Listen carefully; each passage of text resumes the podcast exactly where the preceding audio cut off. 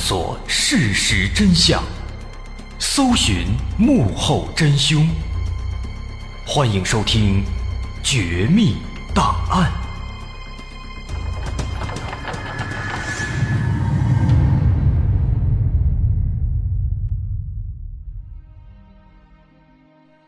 还原事实，探索真相。欢迎来到今天的《绝密档案》，我是大碗。提到温子仁，除了著名的《电锯惊魂》之外，我们往往还会想到近几年大火的几个恐怖片像是《招魂一二》《安娜贝尔一二》等等等等。这几部电影都是灵异题材，也都属于温子仁架构的同一个招魂宇宙的世界观当中。但是很多观众不知道的是，温子仁的招魂宇宙其灵感其实来源于真实存在的一对夫妇，这对夫妇叫沃伦夫妇。这是一对非常著名的灵异事件调查员，他们亲身参与调查过世界上发生的很多起灵异事件，人送外号叫“恶灵猎人”，而招魂宇宙当中所有的故事。都是由沃伦夫妇的真实调查经历改编而成的，也因此，我们在看《招魂宇宙》的这些电影的时候，都会看到电影当中的提示，说这部电影改编自真实发生的事件。我们可以简单介绍一下这个沃伦夫妇，他们是美国的超自然现象调查员，也是作家，丈夫名叫爱德华·爱德沃伦。他是一九二六年出生，零六年去世。妻子名叫罗琳丽塔·沃伦，她是二七年出生，不知道什么时候去世啊，应该就是还健在。那这个丈夫爱德华·沃伦啊，他也不是说一开始就做这个什么调查员，他起初是二战时期的一名美国的海军军人，后来退伍之后开始研究这个领域，后来逐渐的成为了知名的神秘学家。那他的妻子罗琳呢？可以说也是有自己的一份工作的。起初，他只是一个能力比较弱的灵媒，啊，灵媒大伙儿应该都知道是什么啊？灵魂的灵，媒人的媒，啊，顾名思义，就是和灵魂交谈的媒人。一般来讲，也就是说一些法师啊、术士啊，大概是这一行。呃，这两口子挺厉害，在一九五二年。他们创办了新英格兰心灵研究协会，那在美国，那这是新英格兰地区最早的超自然现象研究团体，并且他们后来还在康涅狄格州建了一个沃伦超自然博物馆。这个博物馆呢，很值得说的说的，这其中收藏了将近有一万件各种跟超自然现象有关的物品，比如说。很著名的安娜贝尔事件，那个鬼娃娃就在这儿收藏着，至今还在的。所以说，这个地方呢，可以说它是规模最大的一个灵异博物馆，也是全世界的超自然事件的研究者、爱好者的一个朝圣之地。啊，如果有身在美国的朋友，可以去那儿看看。那，这夫妇两人他们也写过很多的著作啊，有很多超自然现象的书籍。还有他们的私人调查报告，有一部分都出版了。那在他们的职业生涯当中，据说啊，总共调查了有超过一万宗的案件，啊，其中有很多很知名的一些超自然事件，就比如招魂一的原型啊，佩伦家族房屋被诅咒事件，再比如招魂二的原型恩菲尔德骚灵事件，啊，这个事儿咱们曾经专门的分一期讲过，也挺有意思。那再比如这个电影《安娜贝尔》，它的原型当然就是安娜贝尔事件，以及他们调查过的最著名的一起叫阿米蒂维尔闹鬼事件。啊，这个事儿也非常的离奇，稍后咱们会详细的说。这起事件呢，后来也被改成电影了，叫《鬼哭神嚎》。那所以说呢，这个沃伦夫妇就是咱们今天的这个主线了。在超自然调查的领域，这对夫妇呢，可以说。他们做的是风生水起，调查解决了很多起著名的事件。不过放到我们现在的这样的一个时代，啊，虽然说他们也是活跃于七八十年代，但是对于现在来说，对于这样的一种职业，他们在广受赞誉的同时，也同样是饱受争议的。这个世界上到底存在超自然现象吗？沃伦夫妇他们调查的那些事件是否真的存在呢？相信我们了解了沃伦夫妇的经历之后，我们就会发现，现实其实往往比恐怖片要更加的惊悚。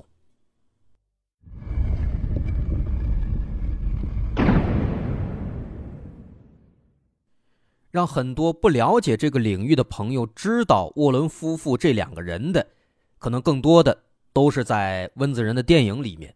温子仁的《招魂宇宙》每一部电影当中几乎都有沃伦夫妇出现，也因此很多人把沃伦夫妇当作是一个虚拟的人物，其实不然。那今天的第一起事件，我们也从温子仁的《招魂宇宙》入手，咱们说说他在一四年拍的《安娜贝尔》。第一部，我们先说这起事件。这起事件，电影和事件同名，都叫《安娜贝尔》。首先，其实我们要知道，电影《安娜贝尔》第一部，它采用了原型事件当中的娃娃的真实名字啊，都是这个名儿。真实事件当中啊，就叫安娜贝尔，只不过呢，这个娃娃的外貌啊，它实际上并没有电影里那么狰狞。很多朋友应该都看过《安娜贝尔》这个电影，啊，电影当中那个形象确实比较恐怖，但是在实际上呢，这个娃娃只是一个很普通的布娃娃，很多的女生小时候都玩过，都差不多那一个样子。那电影里面是为了一些视觉效果，哎，做的恐怖了一些。那除此之外呢，电影当中的这个剧情设计，其实也要比真实的事件呢来的反转更多。更曲折一些啊，两者之间其实坦白来讲还是有挺大的差别的。现实当中的安娜贝尔事件也是发生在一九七零年，具体来说是一九七零年的康涅狄格州开始。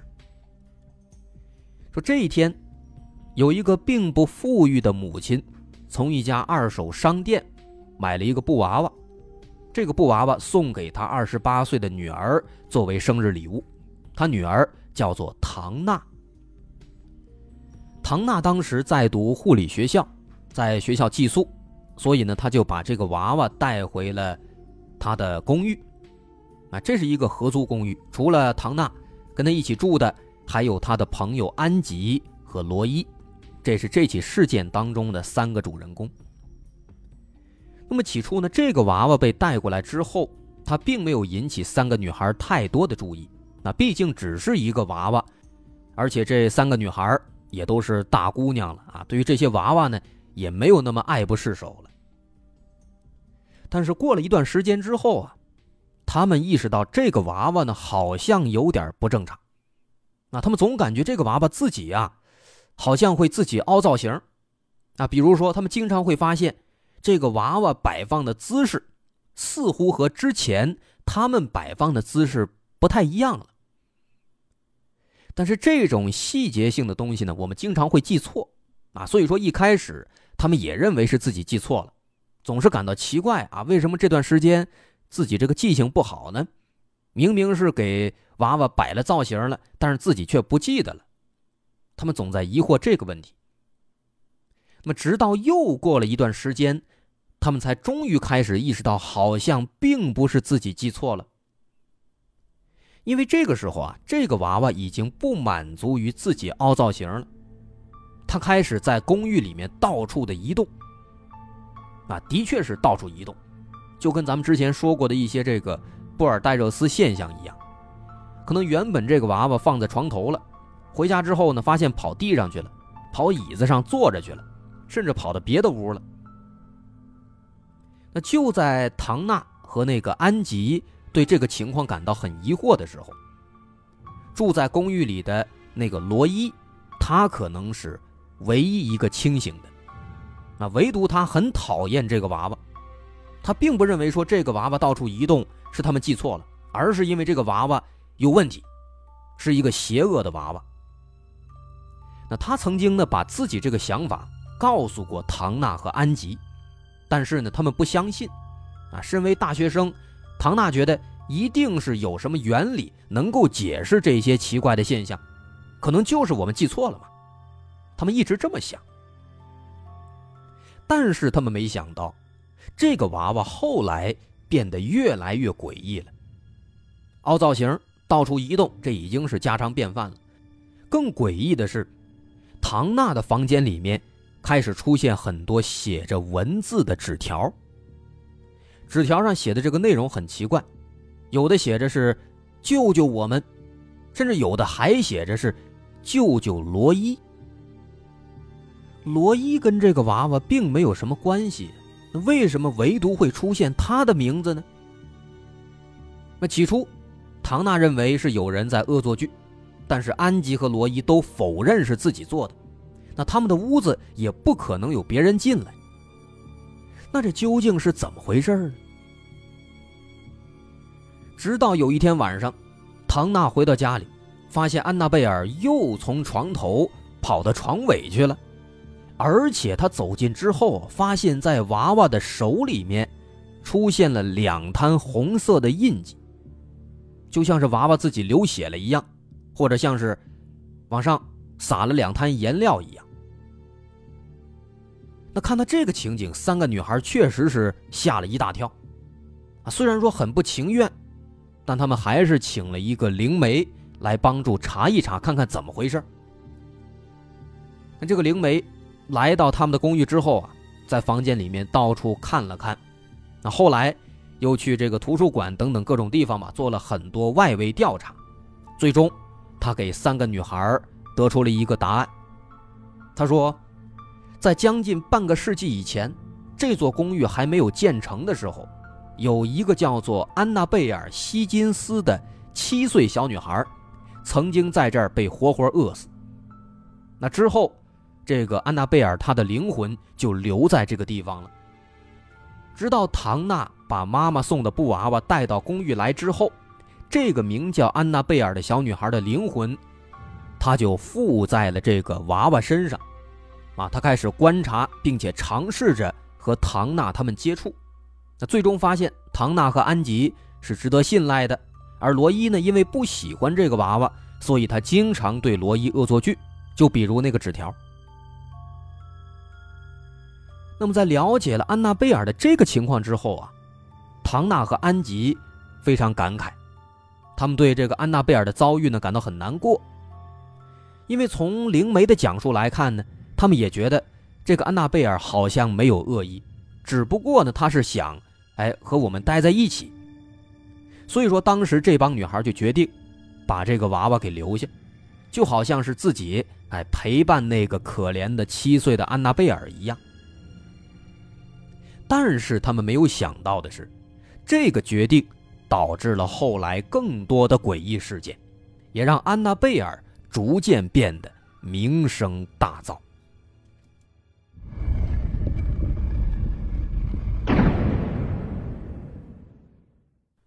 有一天晚上，罗伊做了一个噩梦，他梦到自己半夜突然惊醒，感到一阵焦虑和恐慌，他想坐起来。但是发现自己全身不能动，他只能够尽力的往前看，结果突然看到在床尾，那个布娃娃正慢慢的爬上来，逐渐的爬到了罗伊的腿上，然后开始慢慢爬到了胸口，停了下来。在之后，罗伊眼睁睁的看着布娃娃举起手，狠狠掐住了他的脖子，想要掐死他。那再之后，罗伊就什么都不记得了。第二天早晨，罗伊满头大汗的醒过来，回想昨天晚上做的梦，他感到非常混乱，总给他一种亦真亦幻的感觉。也就是在这个时候，他突然听到唐娜的房间里面传来一些响声。但是仔细一想，唐娜昨天晚上并没有回来，那么这个响声是怎么回事呢？于是罗伊就下床，来到安娜的房间，一边喊安娜的名字，一边敲门，想看看到底是怎么回事。但是很明显，敲了半天，喊了半天，房间里没人。于是，他就推开门，看了一眼，确实没有人在。但是他注意到，那个叫安娜贝尔的娃娃，从桌子上跑到了椅子上。于是他就走过去，正要把这个娃娃放回原位的时候，突然，他感到胸口一阵刺痛。他赶紧疑惑着解开这个睡衣的扣子，猛然的发现，在自己的胸口，竟然有七八条短小的伤痕。这个伤痕的样子，就像是被小猫小狗给挠破了一样。罗伊马上就想起了昨天晚上的噩梦，这才意识到这个安娜贝尔，果然是不简单了。后来。罗伊把伤口展示给了唐娜和安吉，讲述了那个噩梦和早上发生的事情。唐娜和安吉这个时候才开始感到恐慌，于是他们向当地的一位叫西根的主教求助，希望主教能够帮助他们。主教听了他们的遭遇之后，给他们提了一个建议。说：“你们可以去联系神秘学专家艾德和罗琳夫妇，啊，这也就是我们的主角沃伦夫妇。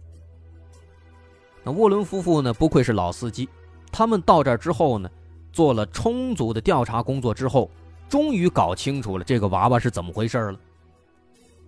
沃伦夫妇表示，这个娃娃其实被一种邪恶的力量操控着，啊，或者也可以理解为被一个恶魔操控着。”就像之前那个灵媒说的，这个东西呢，只是附在了娃娃身上，可是布娃娃本身它是不具备生命的，不具备生命的娃娃不是这个恶魔想要的，他的最终目的呢是希望有一具真正的肉身，有一个身体，那也就是唐纳、安吉或者罗伊了。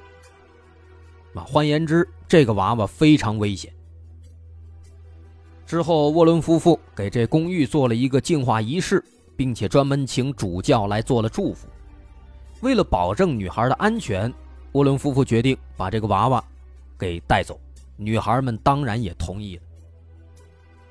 不过，即便是沃伦夫妇，他们在带娃娃回家的时候呢，也是万分的小心。可是，即便再小心，也防不住这些虚无的东西。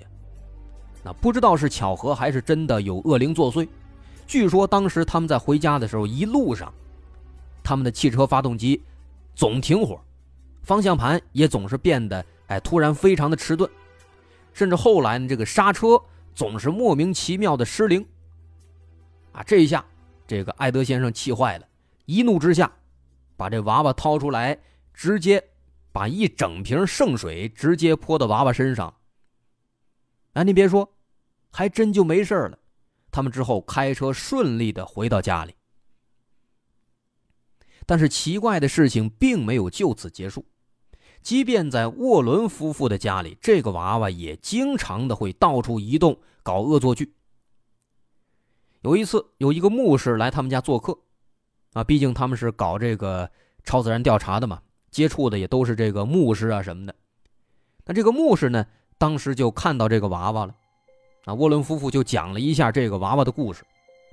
这牧师一听呢，感到很震惊，他就拿起娃娃来对娃娃说：“不行啊，你只是个娃娃，你不能伤害任何人。”哎，然后说完之后，把它扔到一边了。但是这话说完不到三个小时，这个牧师在回家的路上就出车祸了，整辆车全部被报废。啊，所幸人没有什么大事，只有一点皮外伤。那直到这个时候，沃伦夫妇才意识到这个娃娃本性难改。于是他们决定，还是把这个娃娃放到自己那个博物馆里边吧。他们找人专门做了一个全封闭的玻璃展示柜，把这个娃娃锁在里面，周围哎环绕上圣水和宗教画像，在玻璃柜外面呢还贴了一个标语。写着千万不要打开。不过呢，偏偏就有那不信邪的。在一九八二年啊，当时有一个来这博物馆参观的游客，啊，对这个嗤之以鼻，在那当场嘲笑和侮辱安娜贝尔这个娃娃，并且很大劲儿的敲打玻璃，甚至呢还在这个玻璃门上划出了好几道裂缝。那这个人虽然说当时也没有发生什么事情，但是同样也是在几个小时以后，这名男子和他的女朋友骑着摩托车离开的时候，车子突然失控，撞到一棵树上，这个男的当场死亡。那这起事件的遭遇，和前面那个神父的遭遇如出一辙，但是其实也没有人证明这是安娜贝尔干的。当然，也没有人敢说安娜贝尔和这个没有任何关系。所以在沃伦的博物馆的导览视频当中，也专门提到了这些事件。这个沃伦先生他在这个导览视频当中说，这个房间里的许多物品对人都产生过可怕的影响，有的人已经残废，有的已经被杀害，因为侮辱和挑衅娃娃，有一个年轻人。已经死亡。啊，这就是沃伦夫妇和安娜贝尔的故事。有关这个安娜贝尔这个布娃娃的照片，啊，其实也并没有什么恐怖的色彩，看起来就是一个正常的娃娃，只不过破了一点，旧了一点。啊，这个图片资料我会在稍后放到我们的微信公众号上，啊，大伙儿可以直接查看我们之后的推送，或者也可以在公众号的后台。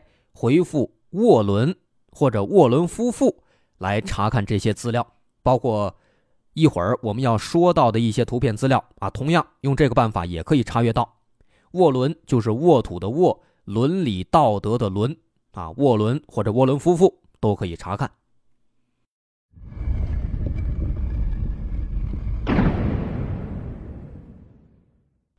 接下来咱们来说说阿米蒂维尔阴宅事件。这起事件呢，是沃伦夫妇调查过的最著名的事件，同时也是这起事件让沃伦夫妇开始备受争议。怎么回事？这起事件也是发生在七十年代。一九七四年十一月十三号的凌晨，二十四岁的罗纳德·迪福突然撞开了纽约长岛亨利酒吧的大门。他冲进酒吧，惊恐地说：“有人开枪杀死了自己的所有家人。”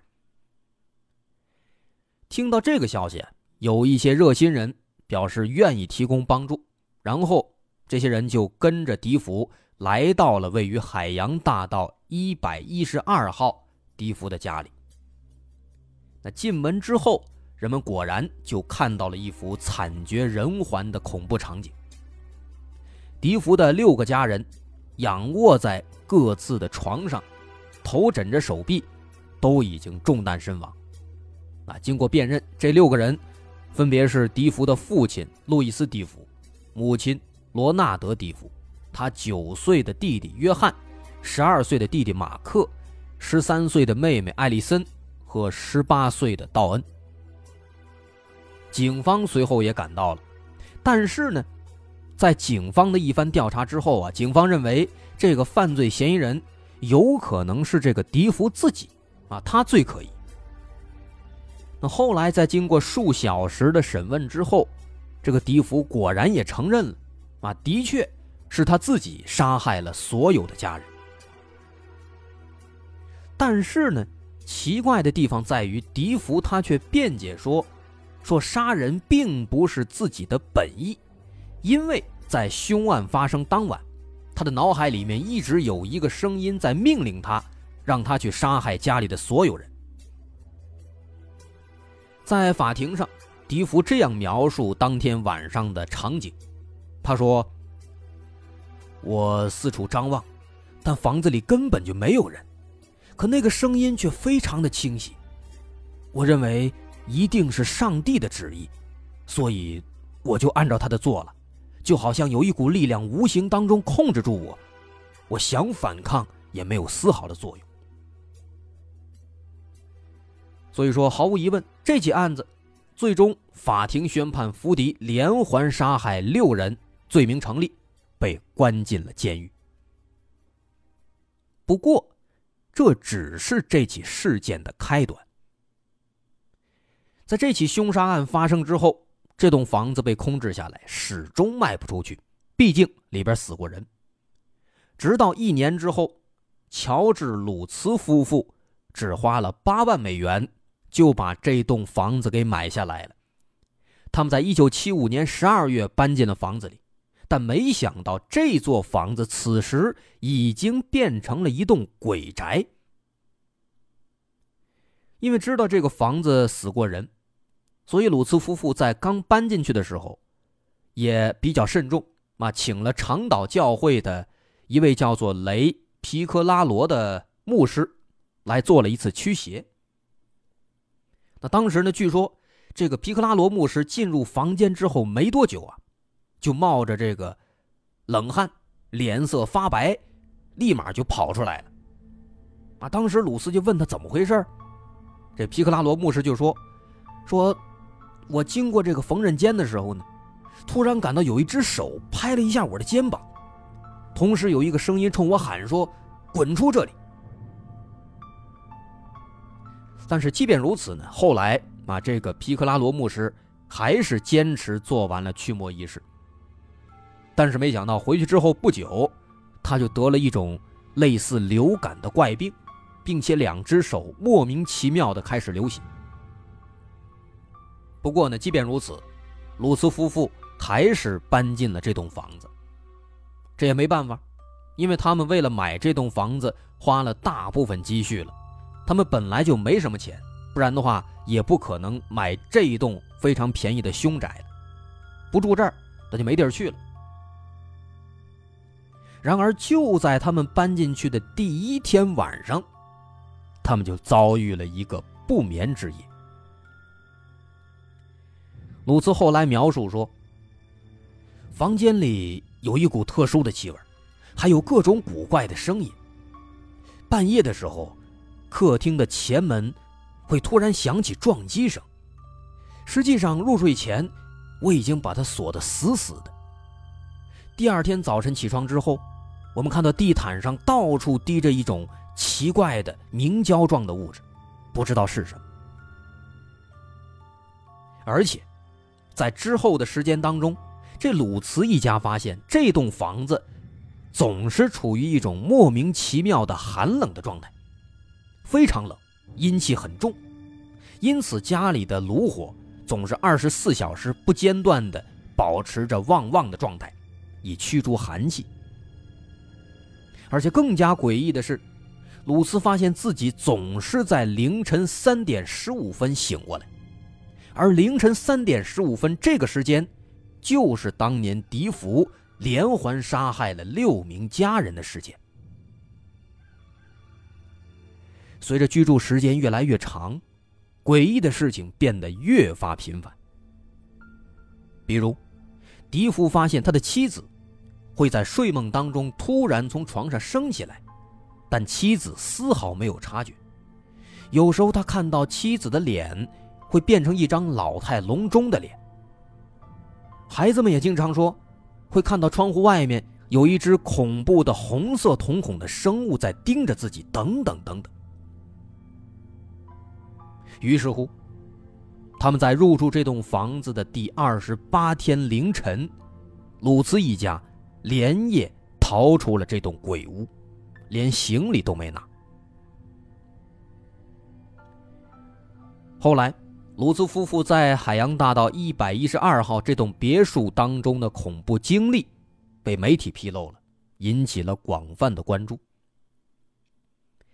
一九七六年三月六号。鲁兹夫妇搬出这栋鬼宅两个月之后，纽约记者劳拉·艾迪欧邀请了大名鼎鼎的沃伦夫妇前来调查这栋房子。当天，他们在这住了一宿，但奇怪的是，这一宿当中，他们没有发现任何异常，也没有感受到任何离奇诡异的气氛。即便恶灵驱逐大师沃伦夫妇也是如此。所以，最终他们只能是简单拍了一些照片，然后就离开了。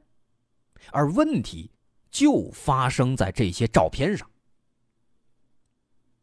在许多张照片当中，有一张拍的是房子里的楼梯间。在这张照片上，他们洗出来之后，发现照片上出现了一个小男孩。小男孩的样子十分狰狞，正扒着楼梯朝镜头看。但是，在当时拍的时候，所有人都在场，当时楼梯上并没有什么孩子。更让大伙感到恐怖的是，这张照片上的小男孩。和当年被迪福杀害的他九岁的弟弟约翰·马修·迪福非常非常像。啊，这张照片后来网络发达之后，也在网络上广为流传，人们给他取了个名字叫“恶灵男孩”。啊，这个照片我们也搜集到了，挺好找的。大伙如果想看，跟刚才那个关键词一样，在我们的这个微信公众号后台回复“沃伦”或者“沃伦夫妇”。就能够看见了，记得关注我们的微信公众号，在微信搜索“大碗说故事”，找到之后点击关注即可。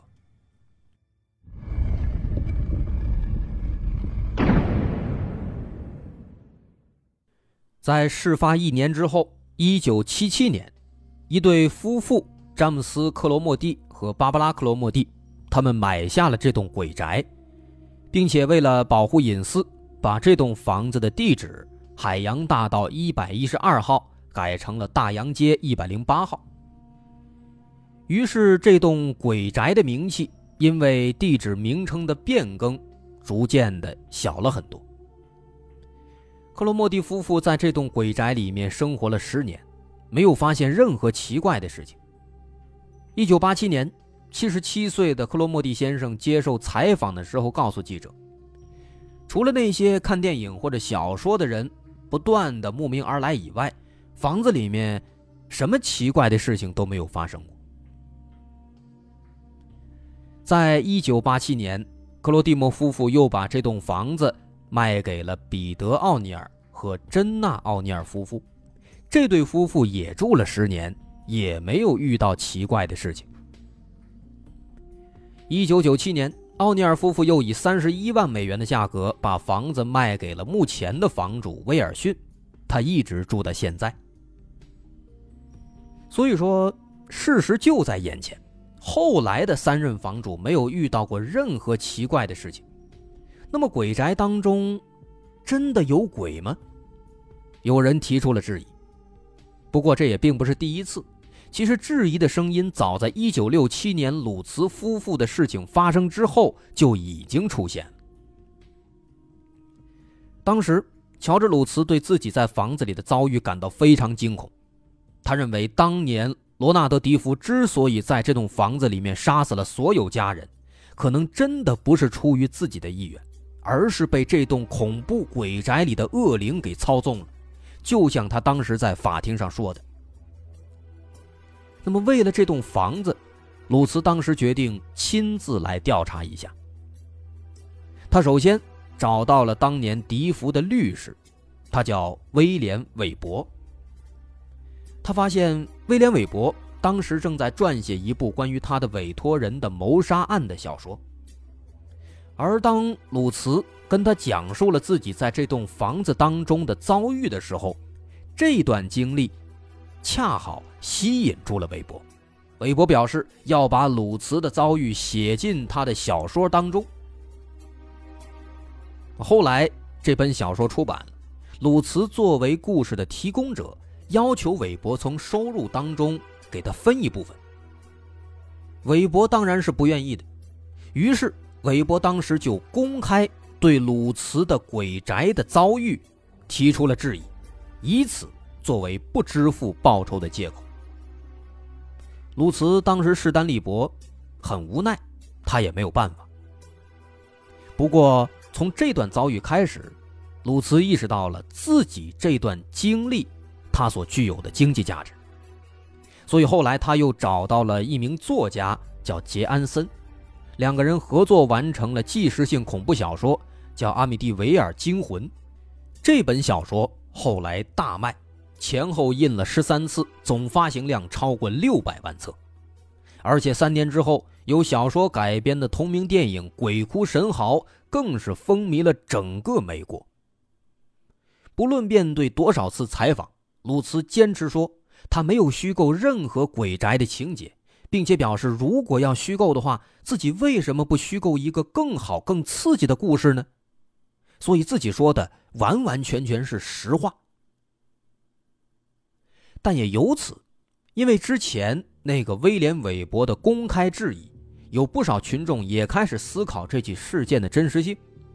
甚至后来有人声称挖到了猛料，他说：“这乔治·鲁茨一家呀，之所以当年放弃了房子，是因为他生意失败了，他们需要资金周转，所以说很快就把房子卖给了后来的克罗莫蒂夫妇。”那么无论如何，因为人们对这起事件的质疑。当年参与调查这起事件的沃伦夫妇也就因此连带着受到了怀疑，甚至有人认为是沃伦夫妇联合这个鲁茨夫妇一起招摇撞骗，给这座房子进行炒作，以此来换取经济利益。一九九七年，有一些怀疑论者研究了沃伦夫妇提供的各种证据，并且。在新英格兰辟谣社团的帮助下，对沃伦夫妇做了一番调查，最终他们得出结论，说从最好的方面来看，这对夫妇讲着无意义的鬼故事，但从坏处想，他们是可怕的骗子。不过这话说回来，他们这番话也是空口无凭，因为当时他们并没有出示过硬的证据，而且被沃伦夫妇帮助过的人。是很多很多大有人在的，这些人都在支持沃伦夫妇。后来，艾德沃伦在零六年去世了，但是时至今日，有关超自然领域的调查始终在继续。虽然说圈子内部对于沃伦夫妇的争议一直是存在的，但是关心超自然现象的爱好者们又怎么能够说得清这其中的缘由呢？如果对于这些事件好奇并且相信，那么不妨继续窥探这个神秘世界的冰山一角；而如果你对此表示怀疑，那更应该感谢沃伦夫妇，感谢他们为温子仁导演的《招魂宇宙》提供了绝妙的素材。总而言之，还是那句老话：真正的恐惧源自于我们的内心。对于未知，我们更应该去尊重。并保持敬畏与探索之心。好，有关沃伦夫妇的故事，咱们就说到这儿。如果您喜欢，可以关注我的微信公众号。我们的新书目前已经发售，大伙儿可以在微信公众号上进行购买。另外，节目相关资料在微信公众号上也可以查到。您直接在微信公众号那栏搜索“大碗说故事”，点击关注即可。另外，也可以关注我们的官方微博，在微博搜“超级酷的大碗文化”，您可以在这儿跟我实时互动。得，咱们下回再见。